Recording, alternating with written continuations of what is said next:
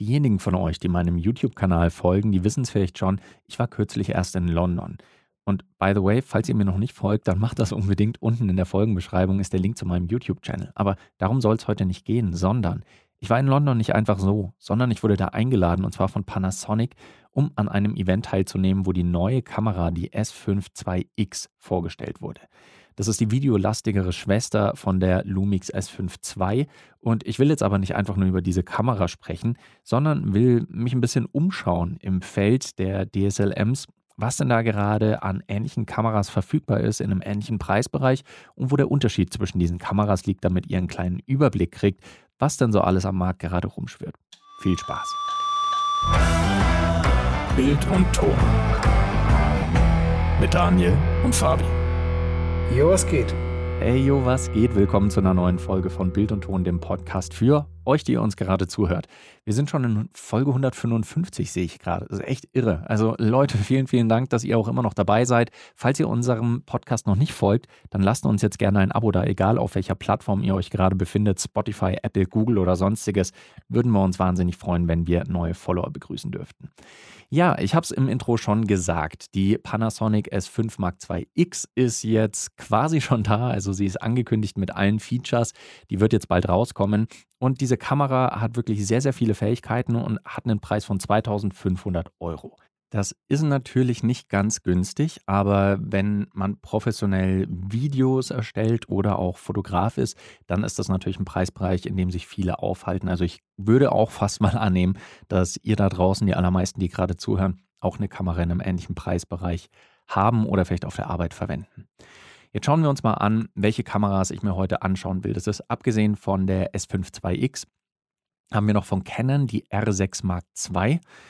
Von Sony haben wir dann noch die A7 IV und äh, auch noch eine neue Kamera von Sony, die jetzt erst kürzlich äh, veröffentlicht wurde, und zwar die Sony ZVE1.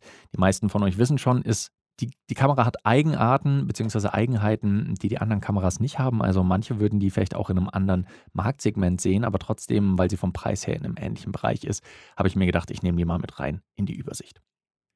Anfangen werde ich mit der Kamera, die, meine ich, von diesen Vieren bereits am längsten am Markt ist. Und zwar ist das die Sony Alpha 7 IV. Die A7 IV ist ein Allround-Talent, würde ich sagen, und ist aktuell für einen Preis von ungefähr 2750 Euro neu zu kriegen. Ähm, die Preise, die ich jetzt hier äh, raushole, die habe ich alle bei Foto Erhard nachgeschaut. Das soll jetzt keine Werbung sein, ähm, aber es ist einfach nur jetzt die Vergleichsseite, die ich gerade wähle und die meistens auch einen halbwegs günstigen Preis haben. Also damit wir einfach eine mehr oder weniger objektive ähm, Bewertung haben von den Preisen. Die äh, Alpha 7 IV ist schon relativ lange auf dem Markt, das heißt gebraucht könnt ihr die Kamera schon wesentlich günstiger natürlich kriegen. Und als sie rausgekommen ist, waren vor allem sehr viele YouTuber sehr angetan von der Kamera. So wie alle anderen im Feld auch, ist es eine Vollformatkamera. Das werden wir uns, äh, also alle vier Kameras heute sind Vollformatkameras, können mit 4K 60p intern aufnehmen, mindestens. Eine Kamera könnte sogar noch mehr. Ähm, hat einen internen Bildstabilisator, kann in Logprofilen aufnehmen. Ähm, hat einen guten Autofokus. Das ist jetzt mittlerweile auch neu, dass alle vier äh, Kameras das können. Genau.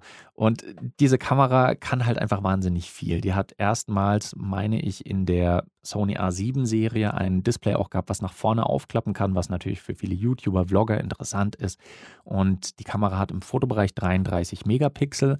Also, das ist schon ganz schön ordentlich. Die meisten Kameras in diesem Bereich, würde ich mal sagen, haben so um die 24 Megapixel. Die Kamera ähm, hat einerseits einen sehr, sehr schnellen Autofokus, der sehr, sehr gut funktioniert. Wahrscheinlich mit am besten von diesen vier Kameras. Hat da wahnsinnig viel zu bieten. Hm, was ich zur 4K 60p Aufnahme sagen muss, da wird gecroppt, also da wird dann im äh, Super 35 Format aufgezeichnet, also quasi APS-C und ihr habt dann nicht mehr den kompletten Sensor, der ausgelesen wird. Das ist übrigens bei der ähm, S5 2X auch so. Bei der Canon R6 Mark II ist es nicht so. Also die Canon R6 Mark II ist die einzige, die da den kompletten Sensor ausliest. Wie gesagt, ihr könnt in Log-Profilen aufnehmen, also in S-Log 3 zum Beispiel auch was äh, oder S-Log 2. Viele Leute graden nicht so gern mit S-Log 3, also da will ich euch nicht zu nahe treten.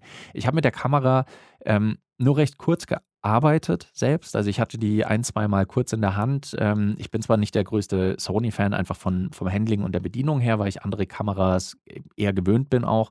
Deswegen, das ist vollkommen subjektiv jetzt, dass ich das sage. Aber die Kamera ist wirklich sehr, sehr stark. Also die Bildqualität, die man rauskriegt, ist wirklich beeindruckend. Der Autofokus ist extrem gut. Ähm, das Footage ist alles gut zu graden. Man hat nicht mehr so diesen Fall, wie es in den früheren Generationen von Sony war, dass die Farben noch ein bisschen schwierig waren. Ähm, das ist schon wesentlich angenehmer. Es gibt ja so Canon-Fanboys, die immer sagen, ja die, ja, die Color Science von Canon ist die allerbeste und Sony kann da nicht mithalten. Mittlerweile würde ich sagen, ist das kein Argument mehr, was, äh, was wirklich zählt. Also Sony hat da wirklich nachgeliefert und ähm, liefert jetzt auch schon sehr, sehr tolle Ergebnisse, mit denen man auch farblich sehr schön arbeiten kann. Die Kamera ist halt sowohl im Foto- als auch im Videobereich einfach so ein krasser Allrounder, die im Prinzip alles gut kann. Deswegen ist die auch damals beim Release so abgehypt worden von vielen und wird auch immer noch sehr, sehr abgehypt, auch zu Recht. Ähm, die Kamera hat auch, äh, habe ich schon erwähnt, einen internen Bildstabilisator, also der, der Sensor wird stabilisiert. Allerdings im Vergleich zu den anderen Kameras, die wir uns heute anschauen, ist die Stabilisierung nicht ganz so gut. Wenn ihr euch da mal auf YouTube ein bisschen schlau macht und Vergleichsvideos schaut, dann seht ihr, dass die Stabilisierung nicht ganz so solide ist wie bei zum Beispiel eben Canon oder Panasonic vor allem. Aber dennoch ist es, ein, ist es ein auf jeden Fall ein Upgrade im Vergleich zu den vorherigen Generationen. Die Sony A7 IV. Wahrscheinlich die meistverbreitete Kamera, auch äh, eine E-Mount-Kamera. Viele, viele Objektive gibt es da zur Auswahl. Ist natürlich auch ein großer, großer Vorteil. Ja, ähm, schauen wir uns die nächste Kamera an im Vergleich. Die Canon R6 Mark II. Von denen, die wir uns heute anschauen, ist es die teuerste Kamera mit 2900 Euro etwa, ähm, ist damit also so ungefähr 400 teurer als die Panasonic-Kamera. Hat auch nur 24 Megapixel für den Fotobereich, wie ich schon vorhin angesprochen habe, wie es die meisten Kameras in diesem Bereich eben haben. Hat einen sehr guten Autofokus, hat einen sehr guten internen Bildstabilisator mit bis zu acht Blendenstufen wird, äh, wird es von Canon beworben. Ich habe ein paar Vergleichsvideos gesehen, wo der Bildstabilisator ein bisschen sehr wobbly ausgesehen hat. Also in den vor allem in den Ecken ähm, sieht man bei einer Stabilisierung in der Hand öfters mal, dass, äh, dass das Bild leicht anfängt, sich so zu verformen, so ein bisschen zu, zu warpen, zu wölben. Ähm, das ist nicht mega stark und je nachdem natürlich auch, was man filmt, das ist ein bisschen extremer und ein bisschen weniger extrem, aber es ist auf jeden Fall solide. Ja. In den allermeisten Fällen könnt ihr diese Stabilisierung sehr, sehr gut nutzen, wenn ihr jetzt nicht unbedingt versucht, Handheld Gimbal-Shots hinzukriegen. Also das wird keine der Kameras können. Die Kamera kann extern mit 6K 60p RAW aufnehmen, aber eben nur extern. Ähm, die Panasonic S5 Mark II X kann zum Beispiel auch intern 6K aufnehmen, aber dafür kein RAW. Canon eben 6K 60p RAW extern, das ist auch wahnsinnig. Also, wenn ihr euch denkt, manchmal muss ich mir auch an den Kopf fassen und mir denken, das ist irre, wie weit wir gekommen sind in der Kameratechnik, dass Kameras, die in einem Preissegment von wenigen tausend Euro liegen, also in dem Fall unter 3000 Euro, dass, dass ich damit in 6K in RAW aufnehmen kann und wenn es nur extern ist. Aber was für eine Leistung in diesen kleinen Kamerapaketen mittlerweile drinsteckt, ist wirklich eigentlich absurd. Also schaut mal zehn Jahre zurück, da war das äh, komplett undenkbar. Aber absolut, äh, absolut spannend. Die Kamera kann im Fotomodus mit bis zu 40 Bildern pro Sekunde aufnehmen. Das heißt, auch für Fotografen ist die Kamera sehr, sehr interessant gerade weil bei diesen 40 Bildern pro Sekunde auch noch der Autofokus nachgeführt wird. Das ist extrem spannend. Das heißt, ich würde sagen, von den Kameras, die wir uns anschauen, ist wahrscheinlich die R6 Mark II ähm, mit am interessantesten für Fotografen, gerade eben wegen den schnellen Bildern pro Sekunde und äh, der Autofokus-Nachführung. Die höhere Auflösung hat zwar die Sony A7 IV, ähm, aber die schnelleren, äh, die schnelleren Bilder pro Sekunde bei Nachführung hat eben die Canon R6. Und die Canon R6 kann eben mit äh, 4K 60p ohne Crop aufnehmen, was sowohl die Lumix S5 2X als auch die Sony A7 IV nicht können. Schauen wir uns noch eben den letzten Contender an, den letzten Konkurrenten in dieser Auflistung. Und zwar ist es die neueste Kamera zusammen mit der Panasonic, die Sony ZV-E1.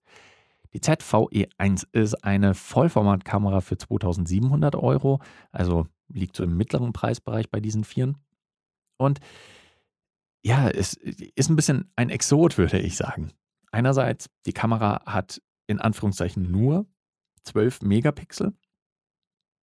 Das heißt, äh, Fotografie in hoher Auflösung ist jetzt, ähm, ist jetzt hier nicht unbedingt gegeben, wobei natürlich 12 Megapixel für die aller, allermeisten gerade online auch Formate mehr als ausreicht. Aber man, man merkt schon, wenn man sich die Kamera ein bisschen anschaut, dass die sehr auf das Vlogging ausgelegt ist. Und wie häufig habt ihr bisher mitgekriegt, dass eine Vollformatkamera hauptsächlich für Vlogging ausgelegt ist? Natürlich hat man den Sony-typischen sehr guten Autofokus. Man hat einen kleineren Body als bei der A7-Serie. Man hat eher einen Body, der erinnert an die ähm, 6000er-Serie, also die APS-C-Serie. Äh, ist natürlich ein bisschen massiver als diese Kameras, aber vom Body her könnt ihr sie euch ungefähr so vorstellen, falls ihr die noch nicht gesehen habt. Und die Kamera bietet aber unfassbar gute Videoqualität. Einerseits natürlich wegen dem Autofokus, wegen des Autofokus. Ich bin neulich tatsächlich bei einem YouTube-Video kritisiert worden, weil ich den Genitiv falsch eingesetzt habe. Sorry dafür. Äh, wegen des Autofokus. Ähm, dann auch 4K 60p könnt ihr aufnehmen mit der Kamera intern. Und es wird voraussichtlich ab Juni ein kostenloses Upgrade geben, dass ihr mit dieser Kamera intern mit 4K 120 Frames pro Sekunde aufnehmen könnt. Wow. Also ja, ist, äh, ist beeindruckend. Dann gibt es vor allem einen Modus, der, äh, der für Vlogger sehr interessant sein soll und den nennen, äh, den nennt Sony Cinematic Vlog Setting. Das ist im Prinzip eine Einstellung, mit der ihr dann ein in Anführungszeichen cinematisches Video kriegt. Was macht ein cinematisches Bild laut Sony aus? Naja, ähm, also ich meine, klar, Vollformatsensor, wenn ich dann die Blende noch voll aufreiße, kriege ich vielleicht einen schönen, unscharfen Hintergrund und so weiter. Aber vor allem das, äh, das Color Grading beziehungsweise das Farbprofil ist da auch noch ausschlaggebend. Und zwar gibt es das S-Cinetone Farbprofil auf dieser Kamera. Und äh, im Prinzip kriegt ihr dann schon gegradetes Material aus der Kamera raus, was halt ein sehr cinematisches Feel haben soll. Schaut euch da mal ein bisschen Footage an. Könnt ihr auch auf YouTube zuhauf was finden.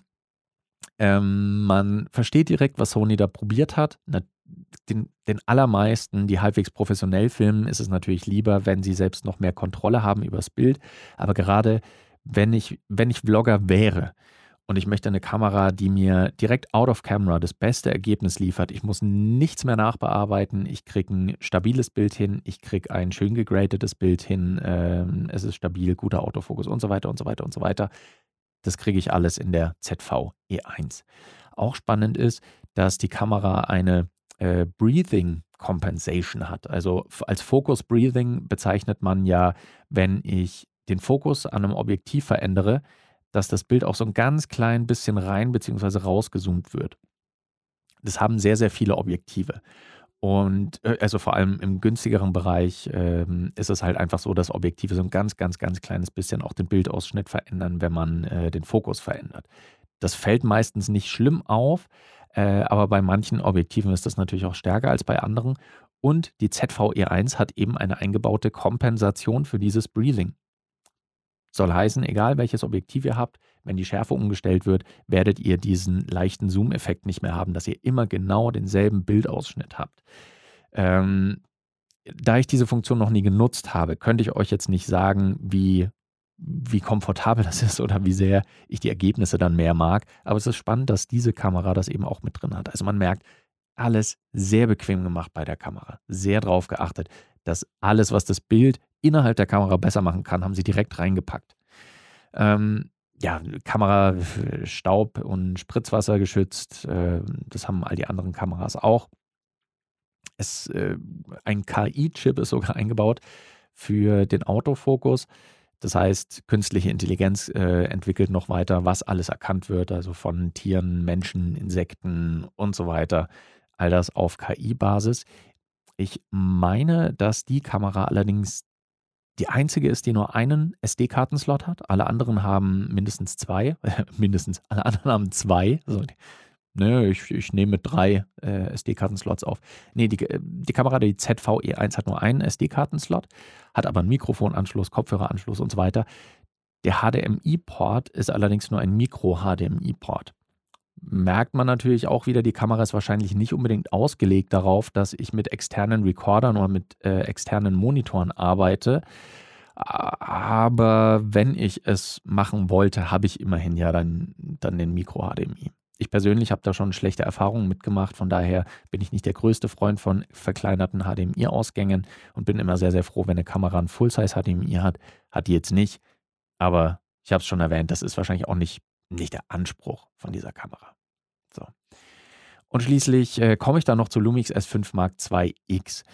Die Kamera, ja, ich persönlich mag sie gerne. Das ist die Kamera, mit der ich aber auch am meisten gearbeitet habe von all diesen hier. Die Kamera hat 24 Megapixel, hat einen internen Bildstabilisator, der wahrscheinlich mit der beste ist von denen hier auf der Liste. Intern kann ich mit bis zu 6K aufnehmen.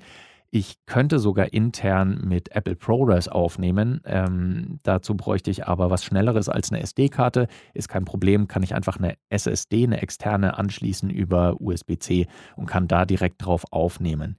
Ich kann mit der Kamera live streamen, kabellos. Ich ähm, habe auch einen RAW-Video-Output äh, über äh, Full-Size HDMI und kann dann mit 6K auch mit ProRes RAW aufnehmen, entweder oder, das ist neu bei der Kamera oder neu angekündigt zumindest. Ich kann auch mit Blackmagic RAW aufnehmen. Wenn ich einen externen Recorder habe, der eben Blackmagic RAW äh, verwenden möchte, kann ich das bei dieser Kamera machen. Das haben all die anderen Kameras nicht. Ähm, ich habe einen eingebauten Lüfter, damit ich eben auch nonstop aufnehmen kann. Das ist, meine ich, auch bei den anderen Kameras so der Fall. Also Canon hat es stark beworben, dass sie jetzt auch äh, kein Videolimit mehr haben. Hat die Lumix-Kamera eben auch nicht. Ähm, also man, man, merkt eindeutig, dass die S5 2X sehr, sehr, sehr videolastig ist mit interner ProRes-Aufnahme, mit externer ProRes RAW oder externer Blackmagic RAW-Aufnahme. Äh, es ist eindeutig eine Kamera, die für Video gedacht ist. Ein kleiner Nachteil, äh, die Kamera nimmt 4K 60p intern nur mit einem Crop auf, was schade ist. Ähm, man kann drum arbeiten, aber manchmal habe ich mir schon gedacht, naja, wäre schön, wenn es auch ohne Crop ginge. Aber Mai nehme ich jetzt halt so hin. Ähm, das heißt, die Kamera hat ein paar Video-Upgrades nur im Vergleich zur S5 II ähm, die eben den Preisunterschied von, ich glaube, knapp 300 Euro sind ausmachen. Ist eine sehr, sehr videozentrische Kamera. Also Foto-Features habt ihr da keinerlei neue im Vergleich zur S5 II. Trotzdem kann auch die S5 IIX äh, gute Sachen ab. Ein, eines der wichtigsten Foto-Features, würde ich sagen, von dieser Kamera im Fotobereich ist, dass ich auch eine High-Resolution-Aufnahme mit bis zu 96 Megapixel machen kann. Der Sensor hat zwar nur 24 Megapixel, aber was die Kamera macht, ist, dass sie den Sensor einfach im winzigsten Millimeterbereich oder Mikrometerbereich verschiebt und dann quasi vier Bilder macht und die dann zusammenschustert. Das heißt, aus 4 mal 24 Megapixel wird ein 96 Megapixel Bild und äh, ich habe dann einfach eine, äh, eine künstliche vergrößerte Auflösung ist natürlich am interessantesten für sowas wie Landschaft oder vielleicht auch Porträt, wo man ein wo man ein Ziel, ein Objekt vor der Kamera hat, was sich nicht so stark bewegt. Also Sport werde ich damit nicht fotografieren können, weil da haut es einfach nicht hin. Die Kamera braucht da ein bisschen Zeit für. Aber ja. Aber wenn ihr euch das Ganze jetzt anschaut, dann seht ihr natürlich, dass 2500 Euro für so eine Kamera, die extrem gute Video-Features bietet, tatsächlich sehr günstig ist. Interne 4K 60p Aufnahme ohne Crop, da müsst ihr zur Canon R6 Mark II greifen. Wenn ihr eine etwas höhere Standardauflösung von 33 Megapixel wollt und den wahrscheinlich besten Autofokus aus diesen Kameras hier, dann ist die Sony A7 IV eindeutig der Top-Kandidat. Auch wenn hier 4K 60p intern auch nur mit einem Crop funktioniert, aber wie gesagt, wie schlimm ist das schon? Das beste Vlogging-Erlebnis werdet ihr wohl mit der äh, Sony ZV-E1 haben, weil ihr da aus der Kamera direkt die besten Ergebnisse wahrscheinlich kriegen könnt oder die, die ihr am wenigsten bearbeiten müsst, sagen wir es lieber so. Und wenn ihr das professionellste Video, also wirklich mit einem starken Videofokus machen wollt, würde ich fast sagen, dass die Lumix S5 Mark II X die stärkste ist, weil sie halt einfach ein paar mehr Features bietet, die die anderen Kameras nicht haben. Und wenn ihr zum Beispiel einen Workflow habt, bei, der, äh, bei dem ihr mit Blackmagic RAW aufnehmen wollt, dann ist es keine Frage. Ja, also da ist Lumix der Einzige, der das anbietet, überhaupt mit einer externen Aufnahme über Blackmagic Raw. Aber da müsst ihr halt einfach schauen, was ist euer Anwendungsbereich. Ich will jetzt nicht, obwohl ich natürlich Panasonic Fanboy bin, wie wir, glaube ich, im, im, Podcast schon das ein oder andere Mal erwähnt haben, will ich nicht sagen, dass es die beste Kamera ist, sondern es kommt wie immer drauf an, was wollt ihr mit der Kamera machen. Mit Sicherheit gibt es auch bei der Kamera ein oder zwei kleine Features, wenn ihr die anwendet, dass manche von euch sagen würden, oh nee, die hat dieses Feature hier nicht, deswegen ist die für mich nicht ideal. Die Canon R6, ah nee, die kann vielleicht diese Sache nicht so gut oder das mit der internen Bildstabilisierung stört mich zu sehr. Nee, kann ich auch nicht nehmen. Oder bei Sony stört mich das. Also jede Kamera hat ihr für und wieder. Das hier soll keine Werbung für einen der Hersteller sein, sondern einfach nur ein kleiner Vergleich in diesem Preisbereich von ungefähr 2500 bis knapp unter 3000 Euro, was es da gerade so gibt, was wahrscheinlich die interessantesten Kameras sind. Habe ich eine ganz essentielle Kamera vergessen? Dann schreibt uns gerne. Kontaktdaten habt ihr wie immer unten in der Folgenbeschreibung. Hm, welche von den Kameras ist für euch am interessantesten? Ich finde es natürlich auch immer interessant zu hören, mit was arbeiten eigentlich unsere Zuhörerinnen und Zuhörer da draußen. Wir haben auch des Öfteren schon Leute gehabt, die zum Beispiel mit Blackmagic Pocket dann sehr gerne gearbeitet haben oder mit ganz anderen Kameras. Nikon haben wir eher selten. Weiß nicht, woran das liegen mag. Vielleicht seid ihr aber auch Fuji-Nutzer. Würde mich auch mal sehr, sehr interessieren, wie viele Fuji-Nutzer wir da, da draußen haben. Gebt uns also gerne eure Rückmeldung. Was nutzt ihr und haben wir eine wichtige Kamera vergessen? So oder so, wenn euch diese Folge gefallen hat, dann lasst uns ein Like oder Abo in irgendeiner Form bei eurem Podcast-Anbieter da. Würde uns sehr, sehr freuen. Wir freuen uns wirklich über jedes positive Feedback, jeden neuen Follower, alle neuen Leute, die in unserer Community teilnehmen, die auf unserem Discord-Server landen. Und äh, ja, würde mich sehr, sehr freuen, euch auch dann in der nächsten Folge wieder begrüßen zu dürfen. Und bis dahin, macht's gut, habt eine gute Zeit, bleibt gesund und passt auf euch auf. bis zur nächsten Folge. Ciao.